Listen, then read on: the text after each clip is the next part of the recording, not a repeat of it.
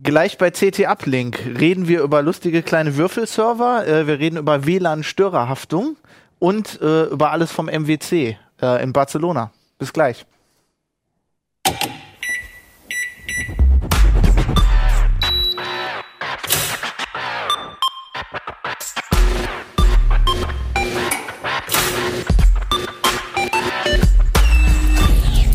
CT Uplink. Hallo, willkommen beim CT Uplink. Ähm, heute CT 7, ähm, Uplink 5, 6. Ja, ähm, Achim ist gerade vom MWC zurück, Ja. aber da reden wir erst ganz zum Schluss Schade. drüber. Erst reden wir über spannende Sachen. ähm, ähm, ja, äh, mein Name ist Fabian Scherschel. Äh, ich habe heute mit mir Christoph Windeck, hallo. Achim Bartschok. Und Holger Bleich. Genau, ähm, ja, ähm, wir haben vorne drauf ein großes Thema 3D. Ähm, da reden wir aber heute nicht drüber. Überraschung. Das kommt in der nächsten Folge. Ähm, wir wollten unbedingt aktuell über die ganzen Handys reden, aber zuerst habe ich gedacht, weil das ja ein Thema ist, was wir angesprochen haben in der Folge, die wir gemacht haben in der Jubiläumsfolge. Ähm, da haben wir über Zuschauerfragen, äh, Zuschauerfragen beantwortet und ich glaube, Achim und ich haben so ein bisschen spontan, ähm, also es war eine Frage über Nassgeräte und ob man sich lieber einen eigenen Server hinstellt. Und Achim und ich haben so ein bisschen spontan über unseren äh, HP ProLiant Microserver Microserver. geredet und äh, ja, also ich zum Beispiel habe den Preis verwechselt, weil ich den damals in Pfund gekauft habe und den dann einfach in Euro übersetzt. Und wir haben noch so ein paar andere Sachen. äh, Und ich habe so gemeckert. Genau, Genau. und du hast dann gleich, äh, wie man das so macht als CT-Redakteur, einen Genau. richtigen Artikel geschrieben. Ja, Über genau. den neuen. Ja. Ja, dann erzähl uns mal. Ähm, Naja, mir ging es ja gar nicht nur so, dass ihr darum, dass ihr über diesen Server speziell gesprochen habt, sondern äh, die Frage war ja von dem Leser, wenn ich mich recht erinnere, dass wir mal was machen sollten über NAS und Heimserver allgemein. Und ähm, da fühlte, wollte ich natürlich gleich sagen, ja, das machen wir die ganze Zeit. Das ist immer das. das Problem ist, dass dieses Feld so weit ist und so groß und es gibt so viele unterschiedliche Lösungen, dass wir da ständig immer wieder mal Artikel machen. Und ähm, zum Beispiel hatten wir vor einigen Ausgaben was zum Thema OwnCloud, OwnCloud auch zu Hause. Das könnte man zum Beispiel auf so einem Gerät auch machen. Ähm, das kann man aber auch zum Beispiel auf einem NAS als Plugin realisieren, aber da gibt es eben lauter Vor- und Nachteile und ähm, ja, das war der Grund meiner Kritik. Genau, und dann hast du halt diesen, ähm, du hast dir den ganz neuen angeguckt, ne? Also den neuesten. Ja, das ist im Moment das ähm, billigste ähm, Servermodell eigentlich aus der Profibaureihe von äh, Hewlett Packard, also HP. Was man auch, was so günstig ist, dass es auch als Privatmensch ähm, erschwinglich ist.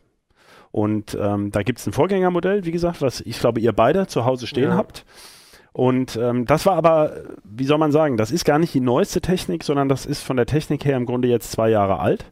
Aber wie das so bei Servern üblich ist, das wird eine Weile geliefert und jetzt ist halt diese billigste Konfiguration mit 230 Euro so günstig, dass man sie als Heimserver auch in Betracht ziehen kann. Das ist der eigentliche direkte Anlass. Aber wir können natürlich ein bisschen mehr darüber sprechen, auch noch, warum man überhaupt einen Server statt einem NAS nehmen will. Ja, also ich finde das ja immer ganz cool, weil man halt, ähm, also wenn man ein bisschen was Außergewöhnliches machen will. Bei einem NAS ist man ja immer darauf angewiesen, dass die einem da so Apps zur Verfügung stellen. Genau. Und wenn man selber was machen will, das hast du ja, glaube ich, auch, also als äh, Einsatzzweck, oder? Ja, genau. Ja, ich glaube, also wir haben generell, wir haben auch danach, als wir darüber geredet haben, nochmal ganz viele Zuschauerfragen bekommen und deswegen finde ich es auch interessant, vielleicht auch nochmal generell zu reden, ähm, wo ist der, wo, wo gibt es Vorteile bei so einem Server und wo gibt es Ja, und Vorteile wo gibt es bei vor allem noch Lösung? Nachteile? Ja. Das ist ja, das Problem ist, dass es halt keine optimale Lösung gibt aus meiner Sicht für das Problem. Ähm, äh, ich möchte zu Hause in irgendeiner Form Daten lokal speichern, aber von unterwegs drauf zugreifen. Also es gibt eine ganz gute Lösung, wenn ich die Daten wirklich nur zu Hause brauche ähm, und es geht mir wirklich nur um eine Datenablage, dann ist äh, das NAS eigentlich keine Diskussion. Also das finde ich tatsächlich, da gibt es keine günstigere, leisere, äh, billigere, sparsamere Lösung als ein Fertig-NAS. Das Problem fängt da an, wo man entweder was Besonderes machen möchte, das heißt zum Beispiel einen eigenen Server drauf aufsetzen, dann muss man halt diese Plugins da reinstecken und die gibt's halt oder die gibt's nicht und die haben dann die Funktion, die man möchte oder haben sie eben nicht. Aber der eigentlich springende Punkt für mich ist die Sicherheit in dem Moment, wo man von außen auf das Gerät zugreifen will. Und da haben wir halt bei den NAS das große Problem, dass die halt immer eine, also die sind ja so einfach bedienbar, weil sie halt eine fertige Firmware bekommen. Da ist zwar meistens heute auch ein Linux irgendwie drunter, aber das ist speziell dafür angepasst und man kann es eben vor allem nicht selber updaten. Und der Witz an allen Servern ist ja, egal ob das jetzt NAS ist oder, oder FreeNAS oder Linux oder Windows, äh, dass es halt immer Updates braucht, wenn man damit ins böse, böse WLAN, äh, Quatsch, äh, Internet will, ins freie Internet. Das WLAN ist auch böse. Na, das WLAN, genau. Da kommen wir Aber gleich zu, ja. Vor allem, wenn man von unterwegs drauf zugreifen möchte. Das ist der springende Punkt. Und wir haben immer wieder festgestellt bei den NAS-Tests, ähm, die NAS-Hersteller geben dann so Plugins raus, ähm, um Daten nach außen freizugeben, also über den eigenen Router, dann über einen dünn DNS-Service, damit man diese IP auch erreicht. Also da hat man ja schon wieder jemanden im Spiel, den man nicht kontrollieren kann übrigens. Ähm, und dann zum Beispiel vom eigenen Smartphone aus mit so einer App zugreift, aber die sind oft im Funktionsumfang eingeschränkt. Naja, und ich muss halt mein Heimnetz nach außen öffnen. Und dann sind da halt immer Lücken drin. Und dann sind vor allem in der NAS-Firmware, das weißt du ja besser Ja. als ich, du berichtest ja ständig drüber, es sind ja wirklich ständig Lücken in diesen ja, und das Problem ist, die wird nicht gefixt. Also Und dann muss man teilweise Monate auf den Fix warten. Ne? Und ähm, deswegen kommt man, wenn man das nach außen freigeben will, halt sehr schnell zu diesem zu dem Standard-Server-Hardware. Also es gibt noch die Möglichkeit, es gibt wohl einige NAS, für die gibt es alternative Firmware, was meistens halt irgendein ein angepasstes Linux ist, was dann schneller gepatcht wird, wo man dann aber eben diese ganzen schönen Plugins nicht mehr hat. Und naja, der, der Schritt, den man dann zuletzt geht, ist quasi x86 Standard-Hardware. Also hier ist so ein Celeron drin, deswegen ist das Ding auch so billig. Das ist halt keine Rakete, aber schneller als die meisten NES-Prozessoren. Und es sind halt auch nur 2 GB RAM drin. Das ist natürlich auch was, das reicht nur für einfache Zwecke. Wenn man da jetzt, was weiß ich, drauf virtualisieren will, dann möchte man vielleicht was nachrüsten. Und Was er aber, kommt, ja, was aber auch bei dem geht, ne? Im Was Gegensatz geht, zu einem genau. NAS. mach den doch mal auf. ja, dann das können wir mal aufmachen. Also ich finde den ja so cool gebaut. Ich drehe ihn jetzt erstmal hier hin, weil man hier schon mal dieses, also das ist wie bei einem NAS. Hier kann man halt diese Platten rausziehen. Der wird übrigens ohne Platten geliefert. Die muss man hier selber reinschrauben. Sind halt vorne einfach so drin. Christoph, darf ich nochmal fragen? Also Ja. 230 Euro ohne Platten. Ohne Platten. Also- Also wirklich nur die Prozessor, RAM und sonst nichts. Auch kein Betriebssystem. Ja. Ähm, was ich total süß finde hier, ist, dass die diesen Schraubendreher, diesen, also es ist kein Imbus, sondern ein Torx hier so eingebaut haben. Das ist ganz süß, so von der Mechanik. Bei uns dann auch, ne? Diese- ja, genau. Das, Diese, diese Rahmen sind allerdings so ein bisschen weich hier. Also, aber wenn die Platte angeschraubt ist, geht das, ja. Also, Sag, äh, sag mal, da, da, der ist jetzt extra. Ach, der ist nochmal, damit du auch. da ist, damit er Platte jetzt hält. Nein, nein, das ist ein Problem. Also es gibt keinen Adapter für kleine Platten, den muss Genau. man extra kaufen. Das ist zugemacht, absichtlich. Man wundert sich, weil man denkt ja, "Hö, das behindert ja den Hm. äh, Luftfluss. Das ist genau so gedacht. Wenn keine Platte drin ist und hier würde es Ah. einfach durchblasen, dann würde der Luftstrom nicht an den anderen Platten Deswegen hat vorbeiziehen. der, und quasi, wenn man jetzt eine Platte Genau. reinmachen will, dann nimmt man diese Dann Teile raus. man die raus Das und die anderen wieder rein. Nee, ich Ja, weiß nicht. Ich hab bei meinem, ich habe meinen, meiner war extrem günstig dadurch, also ich habe den ja in England gekauft, Ja. ne? also wie gesagt, es war ein Pfundpreis, aber da waren auch Platten drin. Ja, Manchmal es gibt, kriegt man es gibt irgendwie den so auch Deals. vorbestückt. Der springende Punkt ist nur, ähm, es gibt auch eine sinnvollere Konfiguration, aber die hat nicht mehr diesen knackigen Preispunkt. Also Ja. die ist dann leider schon wieder so teuer. Das ist ein Problem natürlich bei diesem Profi-Server-Zubehör, dass auch der Prozessor, der etwas bessere, der kostet bei HP mehr, als wenn ich ihn selber tauschen würde. Und dadurch wird es dann sehr schnell leider unattraktiv. Das ist ein bisschen ärgerlich, weil zum Beispiel für manche Sachen würde man gern mehr Power haben und dann muss man sich halt wieder überlegen, dann ist das Gerät vielleicht nicht das Ideale. Ne?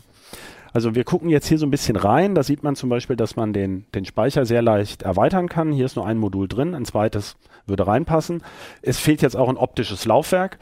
Was ganz witzig ist bei dem Ding, man kann hier innen einen USB-Stick reinstecken, um zum Beispiel ähm, FreeNAS oder, oder ein Ubuntu äh, oder in Linux, irgendein Linux drauf zu installieren, was von dem USB-Stick booten kann. Der ist dann auch vor Zugriffen geschützt.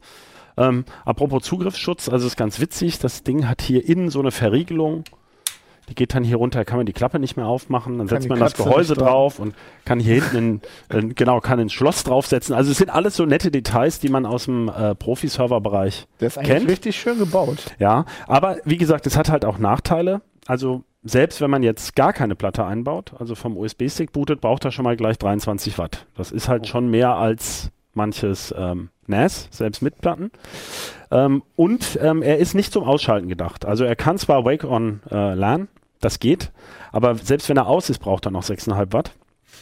Weil da so ein Fernwartungssystem drin ist äh, von Profi-Servern halt, die sind nicht zum Ausschalten gemacht. Ja, das ist wirklich, wenn man jetzt sagt, ja, ich will da einen Server laufen lassen, wenn man zum Beispiel virtuelle Maschinen draufpackt, so ein System fährt man ja im Grunde nicht mehr runter, weil man müsste ja erst alle virtuelle Maschinen runterfahren und dann den Host und also es, es gibt so Server, eine der- gewisse, ja. es gibt so eine gewisse Schwelle ab, wann sich das lohnt. Und ansonsten, wir haben es ja schon gesagt, NES hat halt auch viele Vorteile, aber man kriegt eben nicht die eierlegende Wollmilchsau. Was mich da interessieren würde, ist vor allem die Lautstärke, ne? weil den würde ich genau wie mein NES auch im, im, im Wohnzimmer platzieren. Ja, das ist ein bisschen knapp. Also Ja. der hat, äh, wir, wir messen ja ein bisschen anders als die Industrie. Also wir messen in Zone und auch aus einem kürzeren Abstand. Und der ist nicht sonderlich laut. Also im Leerlauf hat er 0,6 Zone. Das, de, bei einem PC würden wir dem die Note gut geben. Also nicht sehr gut, sondern gut. Aber so richtig flüsterleise ist das nicht, zumal es von hinten auch ein bisschen lauter ist, wo hier der große Lüfter sitzt. Und wenn er hochläuft, wenn er bootet, dann läuft er fast zwei Minuten lang mit äh, dreieinhalb Zone oder sowas. Also das ist schon Okay. ordentlich laut. Aber den bootet man ja dann nicht mehr. Genau, den gesagt. bootet man ja nicht mehr, Das genau. wäre ja nach dem Update. Ja. Bei mir steht der halt äh, in so einem Nebenraum. Mhm. Bei mir steht er im Ja, Wohnzimmer dann- und der ist schon- Okay. Genau. Und der, also ich fand meinen schon relativ laut, der war auch lauter. Achso, was er natürlich nicht hat, was zum Beispiel heute solche, es gibt ja mittlerweile so NAS fürs Wohnzimmer, die haben HDMI-Ausgang, da kann ich dann ähm, auch Filme direkt abspielen, Mhm. wenn ich möchte. Ähm, das kann der natürlich alles nicht, sondern der hat wirklich nur einen VGA-Anschluss. Ähm, das ist bei Servern so üblich, weil das auch so ein Fernwartungschip ist, der den VGA, also der den Grafikchip quasi schon enthält, damit er diesen Fernzugriff gleich weiterleiten kann. Ja. Ähm, wobei das auch wieder ein bisschen eingeschränkt ist bei der billigsten Version, aber ähm, ja, das ist halt tatsächlich Servertechnik in abgespeckter Form. Da musst du dann schon geekig sein. Machst halt Linux, installierst du, machst einmal Monitor Ja. dran und dann nur noch SSH. Genau. Ja, aber ich, ich finde halt, du kannst ja trotzdem mehr machen, weil du kannst halt irgendwie deinen, eben deinen eigenen äh, irgendwie Server aufsetzen, kannst du das machen. Ich habe zum Beispiel, bei mir habe ich jetzt auch, ich, weil du gerade sagst, kann man halt nicht an, an Display anschließen. Ich habe halt einfach ähm, irgendwie die Plex-App vom bei Amazon und dann lasse ich da einen Plex-Server drauf laufen, was so ein äh, lokaler Mi oder Medienstreaming erlaubt. Aber da könntest du natürlich genauso gut ein Nest nehmen. Also dafür brauchst du es nicht. Dafür bräuchtest du es aber, nicht. Genau. aber dann hast du halt auch die Möglichkeit, einen Mail-Server drauf zu machen Ja. oder Also all das, was du jetzt gerade sagst, kann ich auch mit meinem Synology NES machen. Kannst du einen Aber- Mail-Server drauf laufen Mail-Server. lassen? Installier da mal einen. Minecraft-Server drauf. Ja, das ist, weiß ich nicht, ob es nee, und hier ist, ja. Entschuldigung. Ich Ähm, habe keine Ahnung, ob es die gibt, Minecraft-Server. also ein Aspekt ist hier auch noch, der hat halt ähm, fehlergeschützten Speicher, ECC-RAM. Also wenn man dieses FreeNAS nehmen woll, will, das kann äh, eine spezielle Form ähm, der Plattenverwaltung, also ZFS oder RAID-Z und dafür wird zum Beispiel ECC-RAM dringend empfohlen. Und das ist zum Beispiel, das ist ein Aspekt, den gibt es bei NAS auch, aber erst so ab 800, 900 Euro aufwärts. Also es ist eben was für Spezialisten, die wissen, was sie da tun. Und auch nochmal, um auf das Gesamte zurückzukommen, man kann natürlich auch, wir haben ja in der Ausgabe 2 ähm, 2014, vor einem Jahr ungefähr, vor einem Vierteljahr, auch Serverbauvorschläge gemacht. Da geht's noch sparsamer, aber dann nicht mit ECC-Speicher und auch nicht so kompakt. Es ist halt im Selbstbau relativ schwierig, so klein zu bauen. Ähm, und ein Punkt, den finde ich immer ganz witzig, den macht man sich als Bastler nicht so klar. Äh, bei diesen NAS, und das hat er hier auch, ist der zentrale Lüfter von auch von der äh, Festplattentemperatur her geregelt. Das kann man bei einem Selbstbau-PC fast nicht hinkriegen, sowas. Also das ist einer der Gründe, warum man ein NAS oft leiser hinkriegt, beziehungsweise wenn es im Hochsommer auch laufen soll, äh, nicht mit einem mit einem langsamer eingestellten Lüfter riskiert, dass das Ding zu heiß wird. Das sind halt immer so Sachen, die, die das Selbstbauen so ein bisschen fummelig machen bei diesen, bei diesen Geschichten.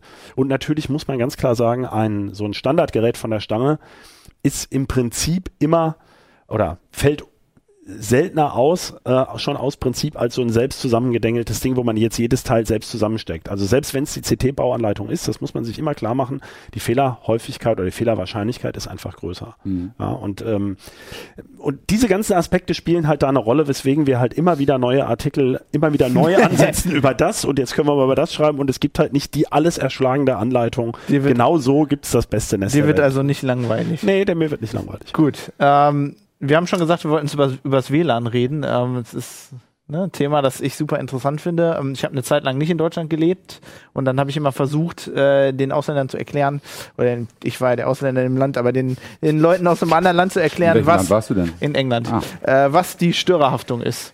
Ähm, also wir haben ja in Deutschland, ähm, ich fand eure Artikelstrecke total cool, weil Urs irgendwie mit dem Satz anfängt, Deutschland ist ein WLAN-Entwicklungsland. Und das stimmt ja auch irgendwie eigentlich so ein bisschen. Und das liegt halt auch an der rechtlichen Situation. die sehr einzigartig ist in Deutschland und deswegen haben wir auch hier so eine wahnsinnig geringe Hotspot-Verbreitung. Also es gibt hier halt den Sonderfall, den gibt es seit über zehn Jahren. Das äh, hat irgendwann, haben die Gerichte angefangen so zu urteilen und irgendwann hat der BGH das dann auch in Urteilen manifestiert, der Störerhaftung. Äh, das heißt wörtlich äh, im, im Juristendeutsch, wer adäquat kausal an einer Rechtsverletzung mitwirkt, kann auch dafür zur Verantwortung gezogen Hast werden. das schon auswendig? das wie oft ich das in wie vielen Urteilen ich das schon gelesen habe. Äh, in der Praxis heißt es, wenn du ein WLAN zur Verfügung stellst und das WLAN öffnest, dann äh, bist du mit in die Haftung zu nehmen, wenn über deinen Anschluss irgendwie äh, Blödsinn gemacht wird. Zum Beispiel eben, das bezieht sich eben vor allem auf Urheberrechtsverstöße, vor allem auf den ganzen File-Sharing-Bereich. Da ist man, also man denkt ja normalerweise als Privatperson trifft, betrifft einen das nicht, aber man gibt ja sein WLAN-Passwort trotzdem Leuten. Also man hat ja oft. Das ist eine, entweder Leute du gibst es. Leuten oder du, du, äh, versch du verschlüsselst es oder sicherst es unzureichend. Das ist immer der Knackpunkt bei den, vor allem bei den BGH-Urteilen dazu. Ich hatte Äh, mal Nachbarn, die mir angeboten haben, äh, ob wir uns nicht ein WLAN äh, teilen können. Diese Fälle sind mittlerweile ganz Ja. gut ausverhandelt. Also ist eine sehr kritische Sache. Ich Ja. würde mein WLAN-Passwort nicht so ohne weiteres weitergeben, zumindest dann nur für den Gastzugang und nicht für mein äh, privates Netzwerk. Aber es geht ja noch weiter, weil wenn du nicht dein WLAN verschlüsselst und jemand reingeht, dann bist du auch in der Haftung, obwohl du vielleicht noch gar nicht wusstest, also weil du so zu blöd warst oder was auch immer, ähm, dann kannst du ja auch schon dran sein. Na weil klar, irgendwie- dann bist- genau. dann bist das heißt du ja noch nicht nur, dass du bewusst jemandem was teilst, sondern dass du es halt ähm, äh, aus Versehen. Also das Grundproblem ist ja, ähm, ich, ich betreibe ein WLAN und je, jemand, äh, jemand lädt da jetzt einen Film runter über eine über File-Sharing, ähm, dann kriege ich eine Abmahnung von einem von einem Anwalt, äh, der Es sagt, kommen halt mehrere Sachen zusammen. Ne? Erstens dieses komische Instrument, das heißt also die, die, die Juristen finden das legitim. Ich halte es in vielen Fällen auch legitim. Es wird halt oft missbraucht der Abmahnung. Die Abmahnung äh, in Deutschland ist so geregelt, dass eben der Abgemahnte die Kosten dafür trägt, ne? wenn die wenn die Rechtsverletzung dokumentiert ist. Äh, das ist in anderen Ländern nicht unbedingt. Ich fände es gut, das nochmal kurz zu erklären. Für Leute, die jetzt wirklich das nicht verstehen, wenn du das WLAN freigibst, also Ja. dein privates, dann kann der, der jetzt sich ähm, bestohlen fühlt, der kann ja nur deine IP-Adresse ermitteln. Ganz das genau. ist ja der springende Punkt. Ja? Da, Und deswegen landen sie bei dir. Da wollte ich auch noch was dazu sagen. Äh, es kommen hier auch wieder zwei Sachen zusammen. Ähm, es ist nicht nur das, äh, dass man nur den Anschlussinhaber im Endeffekt feststellen kann. Nur dahin lässt es sich ja äh, zurückverfolgen, nicht auf den nicht auf den Täter, der hinter dem WLAN steht. Das andere Problem ist, äh, dass es in Deutschland neuerdings oder neuerdings seit 2008 einen sogenannten zivilrechtlichen Auskunftsanspruch gibt, den die Urheberrechtslobby sich äh, in, Jahrs, in Jahren harter Arbeit äh, erkämpft hat. Das heißt, sie muss sich nicht mehr bemühen, irgendwie zur Polizei zu gehen und sagen, hier hat jemand mein Recht verletzt, sondern sie kann in ganz großen Stil äh, tausende ermittelte IP-Adressen in Tauschbörsen mit einem Schlag zu einem Gericht bringen. Das Gericht sagt, okay, Und die das gehen war dann- wohl eine Gerichtsverletzung, wahrscheinlich. Und die gehen dann zum Provider. meistens zur Telekom. Mhm. Also in überwiegenden Fällen ist es die Telekom. Und die Telekom gibt dann äh, zu dem Zeit, mit den die IP-Adresse, die vergeben wurde, zu dem mutmaßlichen Rechtsverstoß. genau, und damit Zeitpunkt landen die raus. dann bei mir dann landen als Anschluss, also Genau. als derjenige, der den Internetanschluss hat. Und du hast den schwarzen Peter. Genau, und das Interessante dann, also was ich ja sehr interessant finde, ist dann, wenn das zu einer Verhandlung käme, also wenn ich nicht einfach zahle und Ja. sage, ja, das war hier jemand, ich zahle das jetzt, ähm, dann bin ich ja quasi in der Bringschuld, weil ich müsste dann beweisen, dass ich es nicht war, wenn ich das richtig Das ist verstehe. nochmal, das ist noch mal sehr perfide in der deutschen Rechtsprechung. Das heißt, die, das ist die sogenannte sekundäre Darlegungslast. Das heißt, da kommt jemand mit einer Abmahnung und sagt, hier, der hat mein Recht verletzt. Ich habe hier eine IP-Adresse und die habe ich so und so ermittelt, äh, ob, das, ob das nun stimmt, ob das glaubhaft ist oder nicht. Die meisten Gerichte sagen, ja, wird schon stimmen, der hat ja irgendeine Software eingesetzt und die ist auch begutachtet worden irgendwann mal und das ist okay. Ähm, dann musst du als WLAN-Betreiber, der ermittelt wurde, nachweisen in, in dem zweiten Schritt, nein, ich war es definitiv nicht. Es gab Fälle, wo die Leute sogar Flugtickets vorgelegt haben und, und äh, Nachweisprotokolle aus ihrer Fritzbox, die sowieso vor Gericht nie glaubhaft sind, weil Textdateien lassen sich ja irgendwie fälschen. Das bringt also gar nichts, da irgendwie mit zu Protokolle irgendwie nachzuliefern. Oder auch, äh, ich habe jetzt gerade wieder einen Fall gehabt, wo jemand sogar das Fehlerprotokoll seines Providers und der Provider hat nachgewiesen, nein, ich war äh, zu dem Zeitpunkt äh, äh, ging der Anschluss nicht. Da, war, da, lag, da lag eine Störung vor. Egal. Ne? Trotzdem bist du in, sek in einer sekundären Darlegungslast. Und äh, meistens kann man es eben nicht beweisen und dann ist man trotzdem dran. Weil nämlich gesagt wird, irgendjemand muss es gewesen sein, das sagen die ja. Wenn du es nicht warst, dann war es vielleicht irgendjemand anders. Wer, wenn du uns nicht sagst, wer es war, wenn du es nicht weißt, dann bist du eben dran als Anschlussinhaber fertig. Was, aber was du ja, was du ja in dem Artikel beschreibst, was ich ganz interessant finde, ist, dass das so ein bisschen zu kippen scheint. Also Ja. jetzt gab es ja wohl Urteile, dass zum Beispiel in Familien, ähm, das heißt, der Anschluss ist ja auf eine Person angemeldet, sage ich jetzt mal den Vater, und dann äh, hat er eine, eine, eine Ehefrau und zwei Kinder. Ähm, dann, dann muss er nicht mehr jetzt irgendwie äh, darlegen, wer von, wer, ob seine Kinder das waren oder ob es die Frau war, sondern ähm, wenn ich das richtig verstehe, diese ähm, also die, die Bringschuld gilt dann nicht mehr. Genau, das ist ganz interessant. Äh, Da kann man nämlich sehr gut sehen, was diese, diese BGH-Urteile bewirken. Also es gab zwei BGH-Urteile 2012 und 2014 zu genau solchen Konstellationen, wo der Vater gesagt hat, "Pf, ich war es nicht, wahrscheinlich war es das Kind. Oder das Kind es in einem Fall sogar zugegeben hat, ich war es. Ähm, und dann sagen die, gut, der Vater war nicht der Täter. Äh, und äh, ähm, er ist aber auch gleichzeitig nicht verpflichtet, jetzt ständig ins Kinderzimmer zu gehen und zu gucken, ob das Kind gerade vielleicht äh, BitTorrent laufen hat oder so. Deswegen äh, ist er aus der Haftung raus, fertig. Hat der, hat der Bundesgerichtshof gesagt. Und dann, als 2014 diese Entscheidung war, die berühmte Bear-Share-Entscheidung heißt die, ähm, hat die, äh, ist die Rechtsprechung gekippt. Plötzlich sagen jetzt die ganzen Amtsgerichte und die Landgerichte, also die niederins, niederen Instanzen, sagen alle, ist okay und übertragen auch diesen Fall der, dieser Verhaftung innerhalb der Familie auf andere Konstellationen, zum Beispiel auf Wohngemeinschaften. Das wollte ich jetzt fragen. Was genau, denn, bei Wohngemeinschaften äh, gilt es neuerdings teilweise auch, ne, dass man nicht mehr sagen muss, wer der Täter war und trotzdem aus der Haftung draußen ist. Und äh, jetzt mittlerweile sogar für den, für den gewerblichen Bereich, also zum Beispiel für, äh, für Ferienwohnungen oder Hotels oder so. Das heißt, an der eigentlichen Rechtslage hat sich nichts geändert, aber dadurch, dass ein, eine hohe Instanz, ein Gericht ein anderes Urteil gefällt hat, orientieren sich alle anderen jetzt auch ein bisschen neu. Das ist so gut wie bindend. Wenn der BGH sowas Okay. sagt, dann, dann werden die äh, niederen Instanzen sich äh, werden das nicht wagen, dagegen vorzugehen oder dagegen zu sprechen. Jetzt äh, haben wir aber, also das klingt ja, wenn du das so sagst, so als, oh Gott, bloß nicht deinen WLAN teilen. In Genau, der was mache ich denn jetzt? ging es ja auch darum, ähm, was kann man denn zumindest machen, um es um's, um's irgendwie doch hinzukriegen? Also hast du, gibt es irgendwelche Tipps, wo, man- wo, was man zumindest sich so ein bisschen absichern kann oder so? Also ehrlich gesagt, was ich im Moment bei der momentanen Rechtslage nicht machen würde, wäre mein WLAN komplett öffnen. Ne? Okay. Das ist der eine Aspekt, aber es gibt halt auch noch diesen strafrechtlichen Aspekt, den, den man auch berücksichtigen muss. Wenn du dein WLAN in der Wohnung zum Beispiel im Erdgeschoss komplett aufmachst und deckst die ganze Straße mit ab, ohne Passwortschutz, ne? und diese Fälle gab's, dann stellt sich unten jemand hin äh, vor die Straße und lädt da zum Beispiel kinderpornografisches Material hoch. Dann auch wenn du es nicht warst und kannst es hinterher nachweisen, trotzdem hast du die Hausdurchsuchung. Ne? Und dann kommt jemand und nimmt erstmal deine ganze Hardware zu Hause mit. Und dann finden sie vielleicht bei dem in dem Zug auch noch äh, urheberrechtlich geschütztes Material, dann bist du vielleicht aus anderem Grund dann trotzdem noch dran.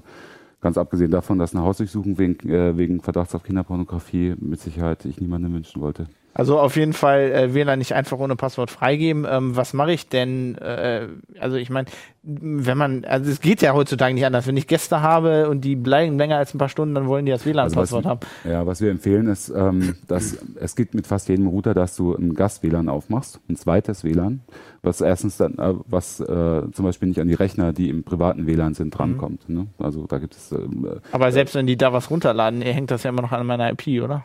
Das hängt dann immer noch in deiner IP, da kannst du nichts gegen tun, ja, das ist klar. So ist das. Und deswegen ist das auch wirklich nur für Gäste, die du kennst. Ne? Und äh, du solltest das natürlich auf keinen Fall nicht passwortgeschützt machen. Du solltest ein Passwort vergeben, auch für dieses Gäste-WLAN. Ich würde es nie ganz aufmachen. Äh, und dieses Passwort würde ich dann, wenn die Gäste wieder weg sind, äh, auf jeden Fall auch wechseln. Sodass dann nicht irgendwie entweder sich äh, dein netter Gast dann irgendwie am nächsten Tag unten vor den Balkon stellt mit, und das Passwort weiß. Äh, und du solltest dieses Gast-WLAN dann auch nur öffnen, wenn du Gäste hast. Ne? Also unser Fall ist immer zum Beispiel, ne, dein Kind äh, macht, eine, macht eine große LAN-Party. Ne? Und dann hängen plötzlich zehn, äh, zehn Leute in diesem Gäste-WLAN. äh, ist der Fall dir bekannt? Aber die laden, Ja, doch, nicht- die laden doch nichts runter auf so einer Party, also ich bitte dich. What could hast possibly go recht. wrong? Ja, du, du, Musst die, du musst die nur einmal kurz belehren, dann werden die sich garantiert auch dran halten. Was ist so mit dem gewerblichen Einsatz? Hotels und so ist ja auch ein, Rie- Ein ein sehr spannender Bereich, weil da gibt es jetzt ganz neue Urteile. Äh, haben wir noch ein bisschen Zeit? Wir haben noch ein bisschen Zeit, ja. Es gibt nämlich, äh, es gibt nämlich noch eine ganz interessante Fallkonstellation, die auch noch nicht abgeschlossen ist, nämlich ähm, wenn man kommerzieller Betru- äh, Provider ist, äh, dann ist, hat man das, äh, genießt man das sogenannte Haftungsprivileg nach Telemediengesetz Paragraph 8.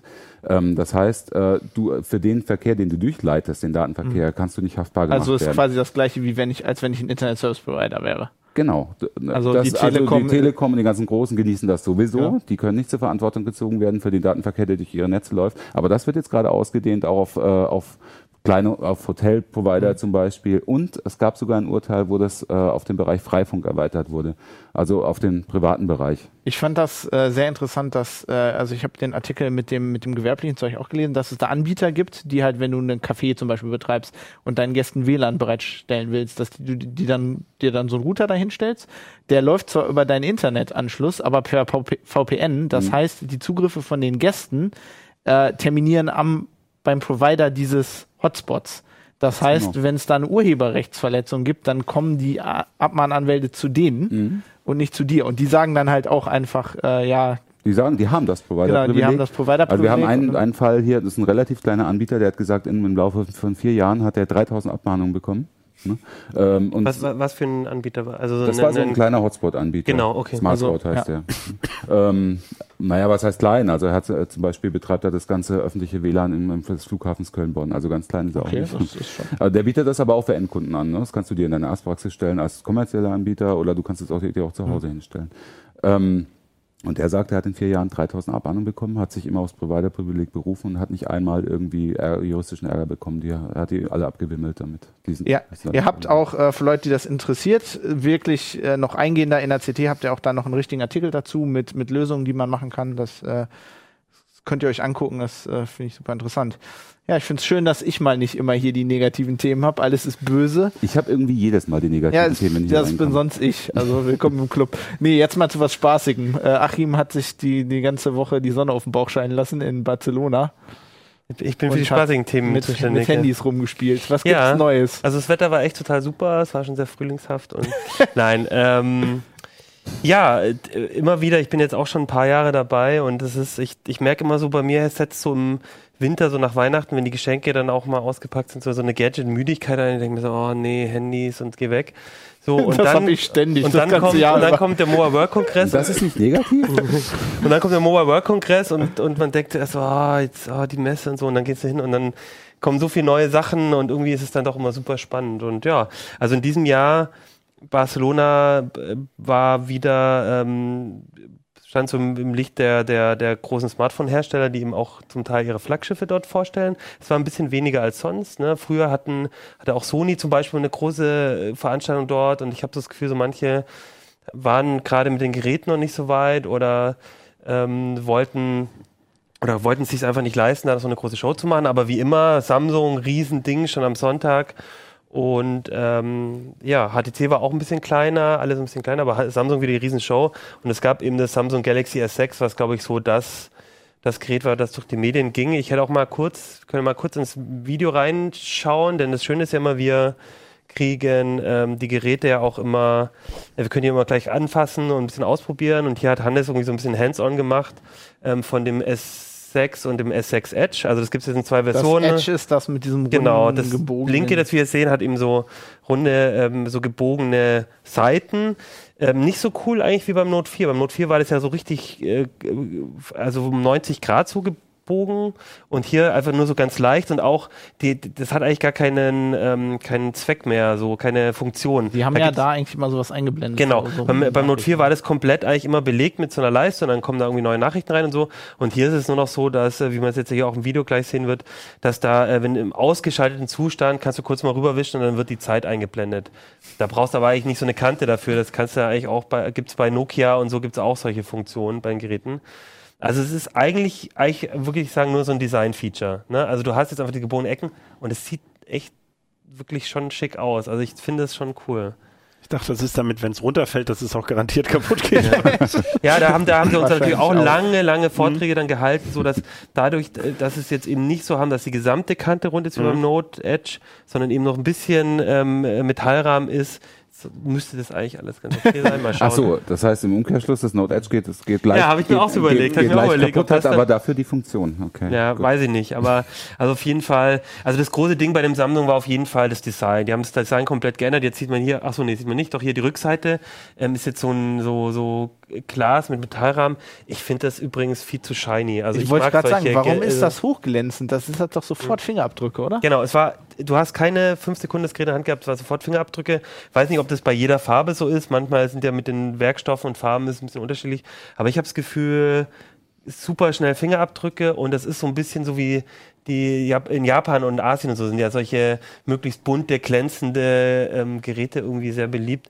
Also mir war es eigentlich ehrlich gesagt ein bisschen zu, so, so zu shiny. Und das ist relativ teuer, oder? Genau, es ist super teuer. Du kriegst es mit, also die teuerste Variante kostet 1000, ich glaube 1050 Euro oder 1100 Euro. Wie viel Würfelserver kriegt man dafür? Ja, und dann bist du halt auch wieder beim iPhone. Also, wie gesagt, vom Design großer, großer Schritt irgendwie in eine andere Richtung. Auch mit vielen Nachteilen, weil du natürlich jetzt ähm, die Batterie nicht mehr auswechseln kannst. Du kannst keinen SD-Slot mehr, äh, du hast keinen SD-Slot mehr, es ist nicht mehr wasserdicht. Also ich finde, es ist so ein bisschen wieder wie Apple. So, ne? HTC hat jetzt so ein äh, hat wie äh, schon seit längerem irgendwie so alles Metall, alles Glänz, alles schick, aber halt so von den Funktionen dann so ein paar Einschränkungen. Und, und, und Samsung war immer noch einer von denen, die hat gesagt, na gut, wir machen Plastik, aber dafür kannst du eine Batterie. Naja, ich werde ja die Verkaufszahlen zeigen, ob sie den Geschmack ja. der Masse treffen. Ja. Ich meine, ähm, die liefen beim ich finde das immer ein bisschen so schwierig als Experte zu sagen, ja, ich finde das jetzt so oder so. Ja, ähm, ich meine, die Leute kaufen es oder kaufen es nicht, da wird man sehen. Ne? Und beim S5 war ja offensichtlich, ähm, hatten die Probleme, die Geräte an den Mann zu bringen. Mal gucken. Ja, ist das so? Echt? Ja. Okay. Hast du dir eigentlich auch das äh, Ubuntu-Handy angeguckt? Ja, guck mal. Du hast es Ich habe sogar dabei. Ha. Nein, wir hatten es äh, eh schon in der Redaktion. Das wusste ich nicht mal. Genau, ich habe da auch drüber nicht geschrieben. vorbereitet. ja, aber perfekte Zuspielung hier an mich. Äh, ich weiß nicht, ob man es noch mal zeigen will. Wir hatten ja schon mal ein Ubuntu-Telefon äh, hier, also beziehungsweise ein Nexus so, ich 4 mit dem Ubuntu. Hier hinhalten. Genau. Ich hatte einfach mal so ein bisschen, vielleicht auch mal die Hardware so ein bisschen wenn wir auch nochmal umdrehen. Das ist, ja. Was mir dabei gefällt, ist es sehr klein. Ja. Kleine Handys sterben ja irgendwie aus. Genau, also vielleicht dazu gesagt, diese Messe ist natürlich so die Messe der großen High-End-Flaggschiffe und was du dann auch im Fernsehen und so siehst. Aber ich finde es eigentlich immer viel spannender, auch zu den kleineren zu gehen. Und weil ich auch erst vor kurzem war ich ja auch mit Uplink dabei, über viel über alternatives äh, Betriebssysteme geredet habe, fand ich das auch immer total interessant, zu denen zu gehen. Ähm, das eine war BQ, das ist ein spanischer Hersteller, der jetzt das erste kommerzielle Ubuntu-Smartphone rausgebracht hat für 170 Euro ist echt kein High-End-Gerät. Ja, welches ist das denn jetzt? Das ist das BQ. Achso, das ist das. Das ist es, genau. Mit Ubuntu. Für 170 sagst du. Ja, ja okay. Hm. Dual SIM ähm, fand ich auch ganz spannend, dass die äh, mit MediaTek-Prozessor ähm, drin haben. Das heißt, die mussten dann auch nochmal die Software ein bisschen anpassen, weil bei den nächsten ja äh, Qualcomm drin ist. Und ähm, ein ganz interessanter Hersteller, ein spanischer Hersteller, der gerade auch Ambitionen hat, irgendwie über die spanischen Grenzen hinweg irgendwas zu machen. Wir haben ja jetzt irgendwie gesagt, äh, dass das mehr so ein One-Off ist und die sich eigentlich auf das Android, die Android-Version Ja, ich habe halt mit denen gesprochen, weil die sich gerne so inszenieren, so ein bisschen als wir fördern die Vielfalt die und, und ich habe so das Gefühl, ähm, das ist jetzt erstmal so ein Shot, um mal zu gucken, wie es ist. Aber du meinst mit spanischem Hersteller, das ist doch genauso bei Foxconn oder sonst mhm. jemandem gefertigt. Das heißt also, es ist eine spanische Firma, die dieses Gerät ja. sozusagen entwickelt hat und Das ist natürlich immer generell ähm, bei allen, ich meine, Apple ist auch ein ja. amerikanischer Hersteller, ja. das sind Geräte Also so gesehen, ja, okay. Ja, mhm. das ist richtig. Also was ich ganz interessant finde, du hast, und das findest du, das siehst du auch beim Mobile World Congress, du siehst 500 Handymodelle und ähm, 90 Prozent davon oder 80 Prozent davon sind halt irgendwelche zugekauften, vorgekauften, vorgepackagten Smartphone-Formfaktoren, wo du dann nachher deinen Namen draufklebst. Naja, klar, gut. Und hier wie soll es anders hier gehen steht, wenn ich das Preisen? mal kurz vorlesen darf, designed in uh, Spain, assembled in China. In China. Ja. ja. ja. Genau. Und was bei dem Hersteller ganz interessant ist, dies, da scheint wirklich so ein bisschen technisches Know-how auch in, bei dem Laden zu sein. Ähm, die haben auch äh, eigene Testlabore und sowas. Und, äh, also Müssen die auch, wenn sie Ubuntu zum Laufen kriegen wollen. also es kam mir so vor, als haben die zumindest ein bisschen mehr Anspruch da auch beim Design und bei den, mhm. bei den Geräten so mit, mitzuwirken. Aber natürlich sind das... Aber das hat man doch beim Fairphone sogar gesehen, dass das in relativ kleinen Stückzahlen ja auch... Also genau. dass es erstmal prinzipiell möglich ist mhm. und nichts Schlechtes ist. Und ich meine, dass man das zu den Preisen nicht äh, hier fertigen kann. Nee, das ist klar. Ja, ist auch klar. Ne? Genau. Ich finde interessant, wie ähm, dass das jetzt doch eher ein billigeres Handy ist. Mhm. Wenn man sich ja überlegt, dass Ubuntu, was ist jetzt zwei Jahre her, wo die dieses Kickstarter gemacht haben, wo sie dieses mega teure, super designte mhm. Handy machen wollten. Und jetzt ist es doch eher äh, was Normaleres geworden.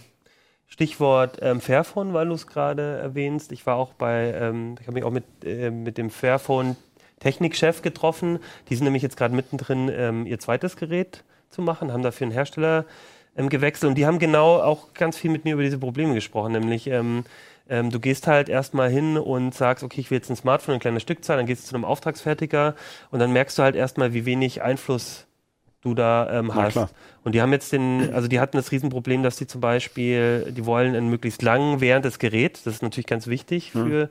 die Lebenszyklen. Und dann haben die Android drauf und ein MediaTek SoC und dann haben sie irgendwann gemerkt, ähm, sie dürfen eigentlich gar nicht den Source Code veröffentlichen, den sie wollen, weil es gar nicht für die mit lizenziert ist so. Die ähm, kriegen keine Updates mehr so leicht, weil sie als kleiner Hersteller von MediaTek da überhaupt nicht mehr unterstützt werden. Mhm. Und die haben sich unter anderem aus den Gründen jetzt beim neuen Gerät dafür entschieden, den Auftragsfertiger zu wechseln, wo sie mehr Eingriff auch in die Produktion haben und, und haben zum Beispiel jetzt auf Qualcomm, setzen jetzt auf Qualcomm statt auf MediaTek, weil sie halt dort das Gefühl haben, dass sie halt mehr Möglichkeiten haben, ähm, den Source Code zu veröffentlichen, mit Updates und so weiter kommen. Und das, da merkst du, das fand ich eine ganz schöne Geschichte, weil du gemerkt hast, so diese Erfahrungen, die die machen, ähm, das ist halt, die du dann wahrscheinlich auch gehen musst, weil das ist echt ein krasses Geschäft mit diesen ähm, Smartphones da in China, weil äh, die halt so hoch spezialisiert dort sind und und aber jeder Hersteller dort eben produziert und ein Samsung-Gerät unter Umständen oder wahrscheinlich aus demselben äh, Produktions, äh, nicht aus derselben Produktionsstraße, aber aus demselben Fabrikgebäude, wie halt Naja, das andere rausbaut. Äh, vieles bei den Preisen, das ist, glaube ich, auch vielen so, ähm, wer so nicht so länger schon mal drüber nachgedacht hat, vieles kommt ja auch daher, ähm, dass man eben P- Teile austauschen kann. Ich meine, wir sehen das ja auch bei Samsung, dass sie mal einen Qualcomm und mal einen eigenen Chip bestücken und so. Und wenn du halt ein faires Produkt machen willst und sagst, nein, nein, es soll aber genau diese faire Platine sein und dieser äh, Prozessor mit einem anderen Lot und so, dann, äh, dann ist man ruckzuck, katapultiert man sich aus Preis, in Preisbereiche, wo, wo man, wo es technisch eigentlich keinen Grund Ja. für gibt, sondern wo die Verfügbarkeit das Problem wird. Genau. Ja. Und man muss sich auch klar machen, beim ersten Fairphone, da sind im Prinzip zwei Sachen ein bisschen fairer gewesen. Mhm. Die, die, ähm, hier die Lötpaste und ähm, bei, bei ein paar Kondensator Kondensatoren. Mhm. Und als ich sie jetzt gefragt habe, können Sie mir schon sagen, was beim zweiten fairer wird, genau bei Ja. dieser Produktion? Und ich sagte, wir müssen jetzt gucken, was wir machen können und was Klar. nicht. Und es wird, wie, es wird nicht alles sein, es wird wieder Mhm. wenig sein, aber wir versuchen Stück für Stück mehr zu Ja. machen. Also das fand ich ganz spannend. Und generell, so diese kleineren, alternativen, ungewöhnlichen Sachen. Ähm, zum Beispiel war ich auch bei Yolla mit dem Yolla-Tablet, die mit Sailfish OS ja auch ein alternatives Betriebssystem haben.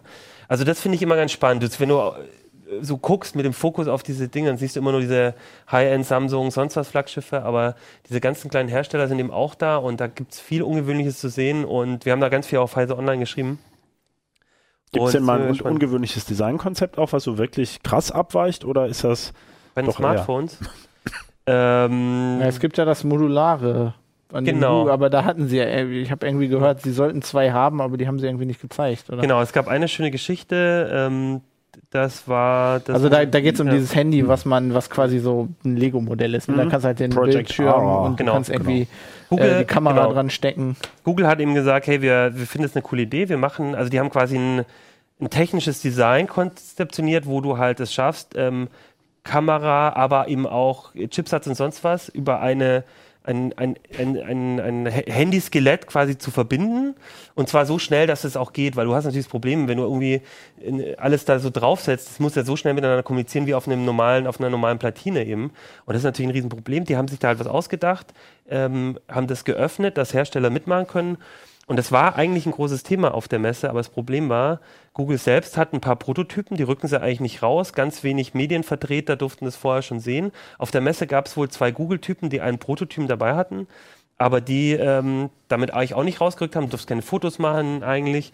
Und dann gab es einen ähm, amerikanischen Hersteller, den kannte ich vorher ehrlich gesagt auch nicht, Yes. Und die haben sich irgendwie gesagt, wir machen, die haben irgendwie gesagt, wir machen da jetzt auch mit. Und damit die Leute sehen können, wie es äh, funktioniert, ähm, zeigen wir euch das mal. Und dann hatten die aber halt, hier sieht man jetzt in der Bilderstrecke so ein bisschen, einfach im Prinzip Bauklötzchen gemacht und sich selber, ich weiß nicht, ob das aus einem 3D-Drucker oder so, so ein Metallgehäuse war. Sieht's ja oder da ob das, ne? also und haben dann einfach das da hingestellt. Du musstest anstehen, um dir das anzugucken im Glaskasten. Und eigentlich war es wirklich nur, das hätten wir machen können. Ne? So, Ja, habt ihr aber nicht. genau. Und es war ein Riesenhype, super geile Mit PR-Geschichte. Flagge drauf. Super geile PR-Geschichte, aber eigentlich gab es nichts zu sehen darüber. Klar. Gehen Sie weiter. Genau. Und Google wird, äh, wird ein Proto, äh, wird, äh, wird einen Start machen, will Ende des Jahres einen Start machen in Puerto Rico, Puerto Rico erstmal. als Testmarkt. ne? Als Testmarkt. Also da ist noch nichts, also es gibt schon Module und Ja, aber das Technik war steht. eigentlich ja klar, wir haben ja, Ja. vorher noch kurz darüber berichtet. Das ist ja erst ja irgendwie Spin 2 oder so und erst mit Spin 3, Mhm. Ja. wenn diese richtigen Chips da sind, dann soll das mal so richtig miteinander spielen. Im Moment ist das mehr so Mhm. für die Entwickler und tatsächlich auch noch für die wirklich Hardware-Entwickler so gesehen ist, da finde ich das Beispiel gar nicht so schlecht, weil es geht ja erstmal darum, wie die Dinger auch so passen und wie Ja. man die so fertigen kann und wie dick oder dünn so ein Gehäuse Ja. sein darf. Also sind ja noch viele Fragen zu klären. Wenn das verschiedene Hersteller Module liefern sollen, müssen die ja, die sollten ja dann wirklich zueinander passen. Ne? Ja, Also insofern ist das vielleicht doch mehr, als man so denkt, dass man es mal gesehen hat. ja, das stimmt. Genau. Ja. Mein Highlight war aber ein anderes und ich ich muss ehrlich gespannt. gesagt sagen, eins, das ich selber gar nicht ausprobiert habe, ähm, was die Kollegen ausprobiert haben, aber von dem, wo ich glaube, was, was echt nochmal richtig spannend werden könnte, und das war die ähm, HTC Vive. Ich habe hier auch ein Bild nochmal hier von, der, von den Kollegen von TechStage. Die durften, die konnten es ausprobieren auch schon mal. Da können wir Was reingucken. tut dieses Ding? Das ist die VR-Brille von Ah. Valve und HTC. Also Ach Valve, so. der, genau, der, ähm, ja, wie sagt man, Spieleanbieter, Spielenetzwerk, Spieleprovider müsste man Spieleplattform, ja, ja. Provider. die Publisher Genau. Die auch diese Steambox bauen genau, wollen. Ne? die Steam, Steambox bauen. Und die haben quasi gemeinsam mit HTC ähm, diese Brille rausgebracht, zeitgleich auf der GDC in den USA und eben auf dem Mobile World Congress, HTC auf dem Mobile World Congress, die in in den USA und der Hartmut Gieselmann, unser Kollege, ist dort und hat die auch richtig detailliert ausprobieren können, ein bisschen mehr ähm, technische Details auch mitbekommen.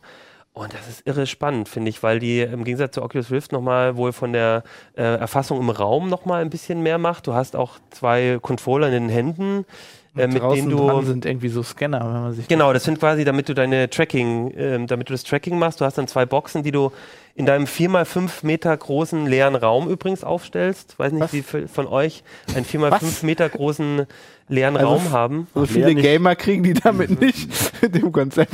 Naja, und das Coole ist aber halt, dass du in diesem, die Spiele und die Demos, die es jetzt halt da gab, sind halt darauf angepasst, dass du dich innerhalb dann dieses durch den Bereichs Raum. dann auch bewegen kannst. Und Okay. natürlich irgendwie, du bist auf einem Schiffswrack oder du verlässt dann den Raum und gehst wieder in einen neuen.